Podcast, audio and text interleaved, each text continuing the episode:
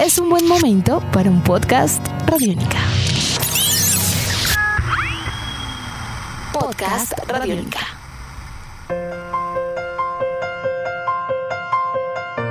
Hola, bienvenidos al podcast de Chévere Pensar en Voz Alta. Yo soy Aleja Beltrán y con la producción de Jairo Rocha y Jane Ochoa iniciamos un nuevo episodio.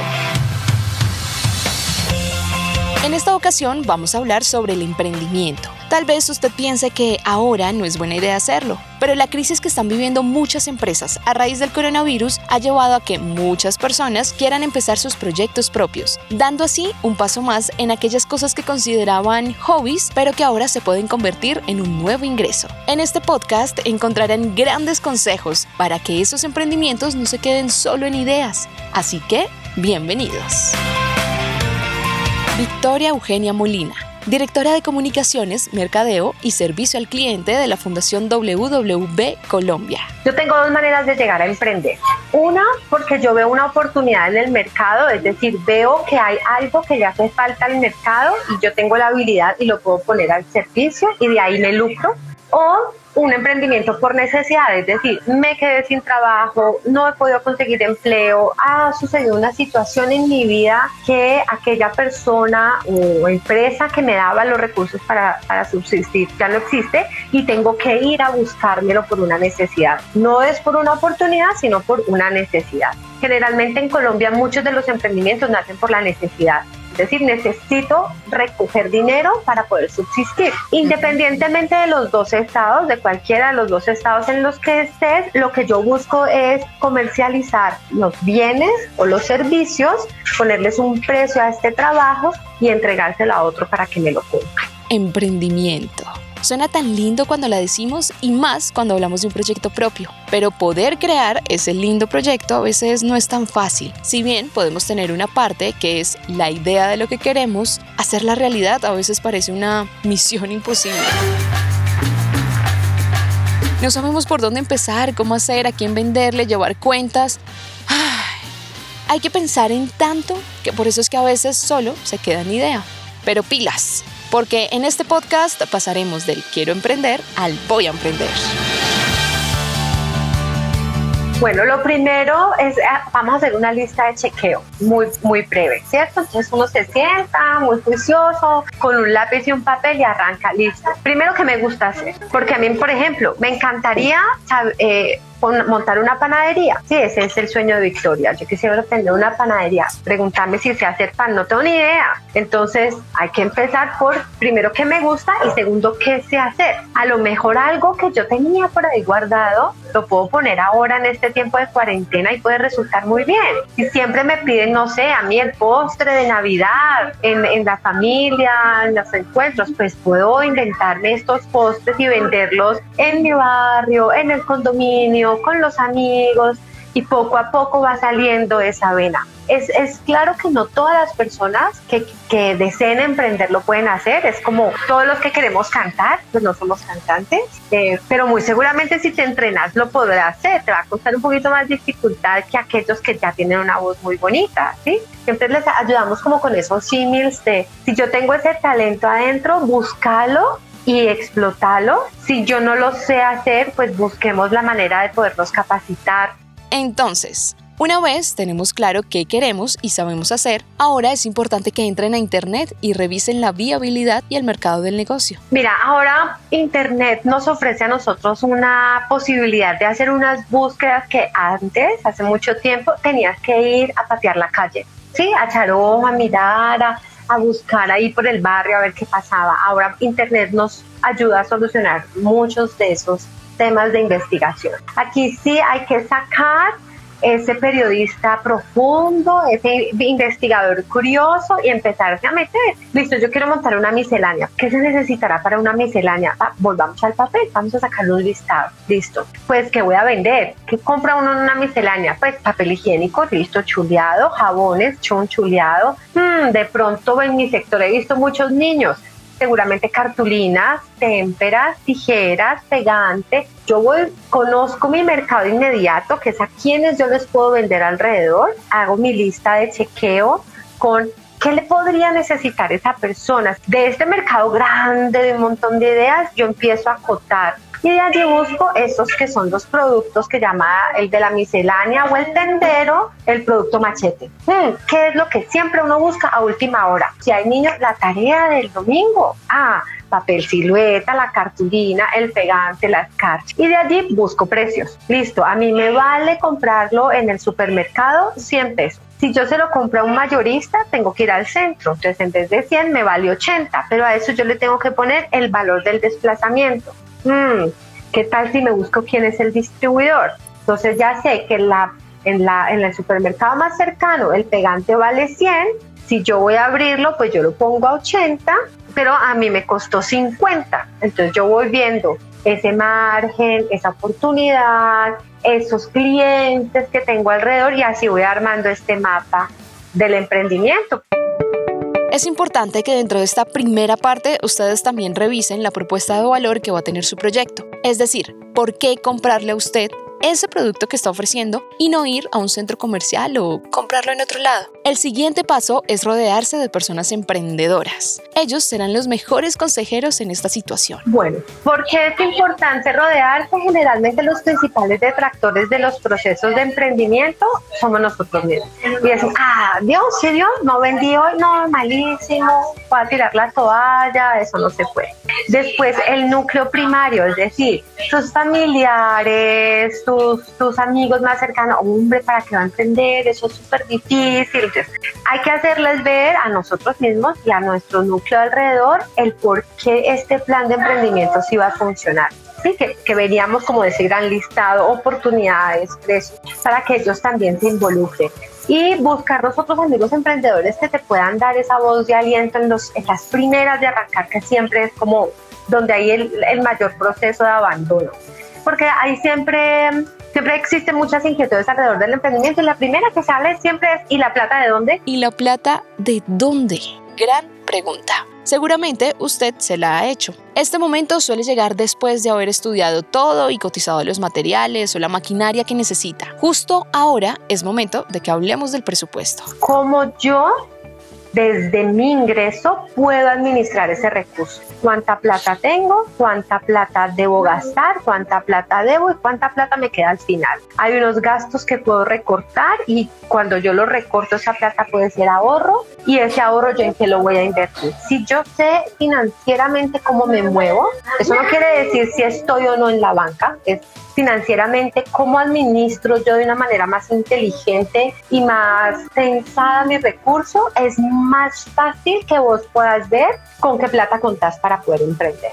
Si no, generalmente en esta red de apoyo, los amigos, siempre va a haber un amigo, siempre va a haber un familiar, una tía, un primo que le dice, bueno, ¿cuánto necesita? Pero pues yo le pongo el plante y yo le ayudo para que usted arranque, porque siempre hay alguien que está detrás tuyo, esos angelitos que uno dice, esa plata, ¿cómo la voy a invertir? Y como yo le rindo cuentas a este inversionista y le digo, ve, ¿cómo te parece que después de haber hecho esta inversión, hombre, yo logré esto y esto y esto, y este es lo que me rindió y esta, este rendimiento lo voy a volver a invertir en tal cosa. E, ese inversionista, familiar, amigo, la banca dice, bueno, si tiene un plan, hombre, le está funcionando. ¿Qué tal si te inyecto más plata? ¿Vos qué harías con más plata? Y así vamos aumentando de lo más pequeño hasta ya llegar pues, a emprendimientos que necesitan una inyección de recursos. Como dice el dicho, cuentas claras, chocolate espeso. Ahora hablemos de algo que parece simple, que muchas veces damos por hecho, pero que no siempre usamos de la mejor manera, la tecnología. Especialmente ahora en el confinamiento se ha vuelto más importante, pues porque yo no puedo salir. La tecnología siempre va a ser un gran recurso. Generalmente el mercadeo tradicional, pues te pedía el yo que quisiera ver de ese producto de ese servicio. Si tomo una foto, si voy a hacer un video, si voy a con estas plantillas que existen en PowerPoint o ya listas para descargar en, cualquiera de las plataformas que, entregan formatos en vectores o, o no tan técnicos. Tomo una buena foto. ¿Y qué significa tomar una buena foto? Mínimamente ponlo a la luz para que no quede a contraluz, los mínimos requisitos para que una foto se vea bonita y esa es la foto que yo subo a mi red y siempre acompañada con un texto. Estoy vendiendo gafas.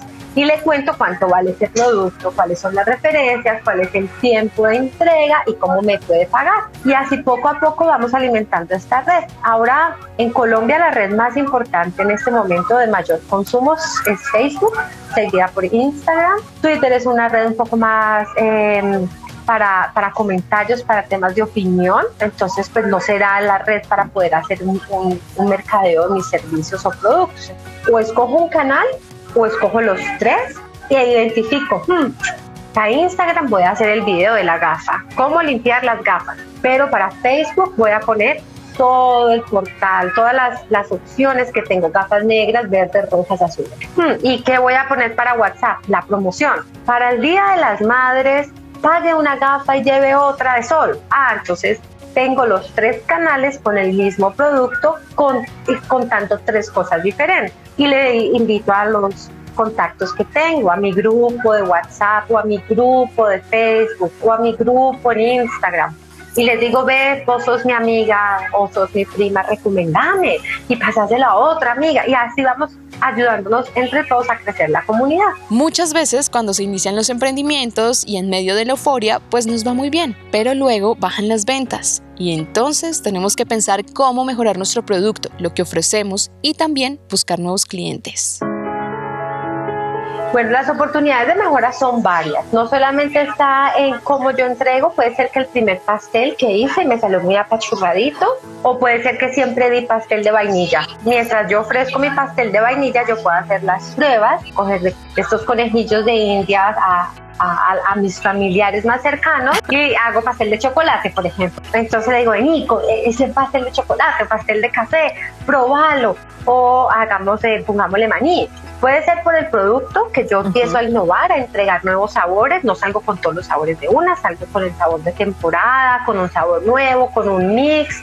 Puede ser que volviendo a nuestro papel, bueno, entonces Pepita me compró el lunes, Sultanito me compró el martes, yo le llamo a Pepita el viernes y le digo, oye, vos todos los lunes me compras la torta de banano, que te vas a comprar este martes, te estoy ofreciendo además de la torta de banano un combo que va con un cupcake de chocolate para que lo probes. Entonces yo me anticipo a la venta y no espero a que el cliente esté todo el tiempo allí.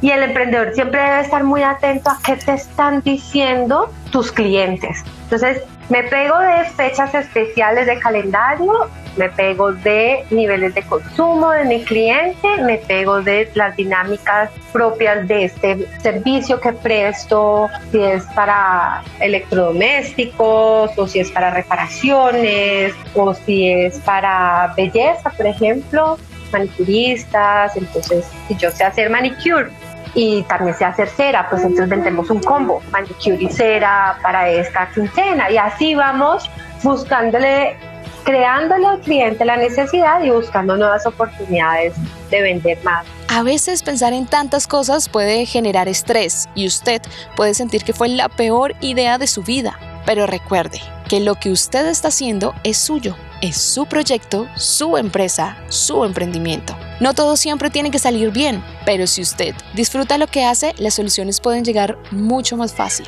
Es como todas las cosas que le pasan a uno. Si uno de verdad se goza lo que está haciendo, tolerar la frustración es mucho más fácil, es más llevadero que te digan que no, que te digan, ay, es que este pastel o este pan quedó duro. Listo, hagámosle. O sea, es, esa sensación de positivismo de, de, retarme, pero de ver siempre en medio del fracaso la oportunidad, es, es lo que nos llama a mantenernos en el emprendimiento.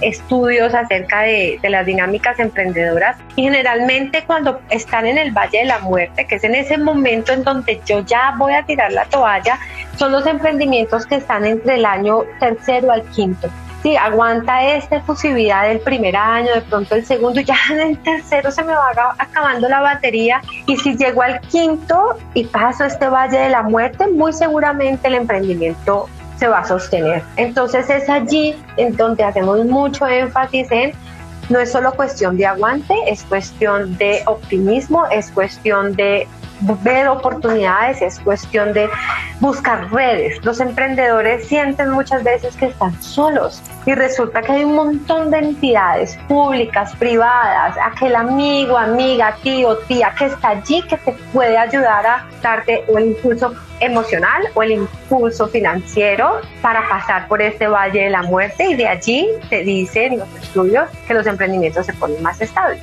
Una vez se tiene establecido ese emprendimiento y se ha superado varias crisis, llega una pregunta que da muchas vueltas. ¿Legalizarme o no legalizarme? ¿Persona natural o jurídica? No lo sé, Rick, parece falso. Legalizarse tiene unas grandes ventajas, pero al mismo tiempo tiene unas desventajas. Y es cuando yo estoy lista para legalizar, significa que yo puedo tanto brindar los mismos servicios siempre a los mismos estándares, hacerme cargo de todos los pagos de impuestos y de todos los pagos que implica la legalización. Es decir, volvamos al ejemplo de las tortas. Yo vendo las tortas en mi barrio, pero yo quiero legalizarme porque veo que hay una oportunidad en un supermercado de cadena. Esa legalización implica que yo necesito recibir la visita del ministerio y del INVIMA para que vean mi planta de producción. Yo puedo irme formalizando por pasos. No necesariamente tengo que llegar a esta gran cadena. Yo puedo empezar con el registro de cámara para poderle vender a unas empresas y a estas empresas yo les digo, estos pasteles te pueden durar después tres días. Esa es mi promesa de valor. Después de tres días ya el pan está duro. Y así sucesivamente voy armando los procesos de formalización. Es el punto más o, la fuente más eh, pertinente para esto es la Cámara de Comercio. En los portales de las cámaras de comercio están todos los pasos y cuándo es importante la formalización y cuándo no. Eso no significa que si no soy formal elevado impuestos, no. Significa que yo vendo por otros canales en donde no necesito las facturas, en donde no necesito todos los registros, en donde yo eh, la cantidad de productos que ofrezco no ameritan aún subirme a una plataforma digital para un registro. Puedo tener un RUT como persona natural y voy vendiendo los servicios y a medida que mi negocio va creciendo, pues me transformo en persona jurídica. Entonces, ¿qué tipo de empresa quiero ser? Quiero ser unipersonal, quiero ser SaaS, quiero ser limitada, quiero ser anónima. Y cada una de esos tipos de empresas pues tiene unos requisitos estatales, jurídicos y tributarios. Entonces, teniendo en cuenta lo que acaba de escuchar, tome usted la decisión de si es necesario legalizarse con todas las responsabilidades que ello conlleva, o si es mejor continuar como va. Y no podemos cerrar este podcast sin hablar de algunos errores que se suelen cometer y que pueden comprometer el futuro de su emprendimiento. Así que escuche muy bien para no cometerlos o corregirlos si de pronto los identifica. Yo pienso que el más, más, más importante de todos es el tema del orden financiero. Es decir, cómo yo hago la estructura financiera de mi emprendimiento, sea el que sea. Cómo ahorro, cómo identifico cuándo me puedo endeudar y cómo administro el flujo de caja. ¿Sí? ¿Qué es el flujo de caja? Es la plata que a mí me llega. Eso, ¿cómo hago yo para tomar decisiones inteligentes con los 100, con los miles o con los millones que tengo para montar o para administrar mi negocio. Entonces, algo en lo que siempre, siempre caen los emprendimientos o los emprendedores es que no saben cómo administrar sus recursos, porque a nosotros desde la escuela no nos han enseñado a manejar el dinero, siempre nos lo han mostrado como que esto es la NASA, esto es solo para los financieros, no, si a mí, no sé, por mi salario me pagan el salario mínimo o yo con este emprendimiento recojo 100 pesos, estos 100 pesos para que me alcanzan a veces porque vi una oferta, yo me compro eh, este montón de telas o había dos por uno en harina de trigo, pero yo no me consumo toda esa harina al mes. Entonces tengo un inventario que realmente lo que me produce es pérdida porque no lo estoy usando. Si yo salgo de ese inventario, le meto recursos a mi, a mi flujo de caja y pues puedo mover el negocio. Entonces, uno, la administración del dinero y dos, la administración de inventario.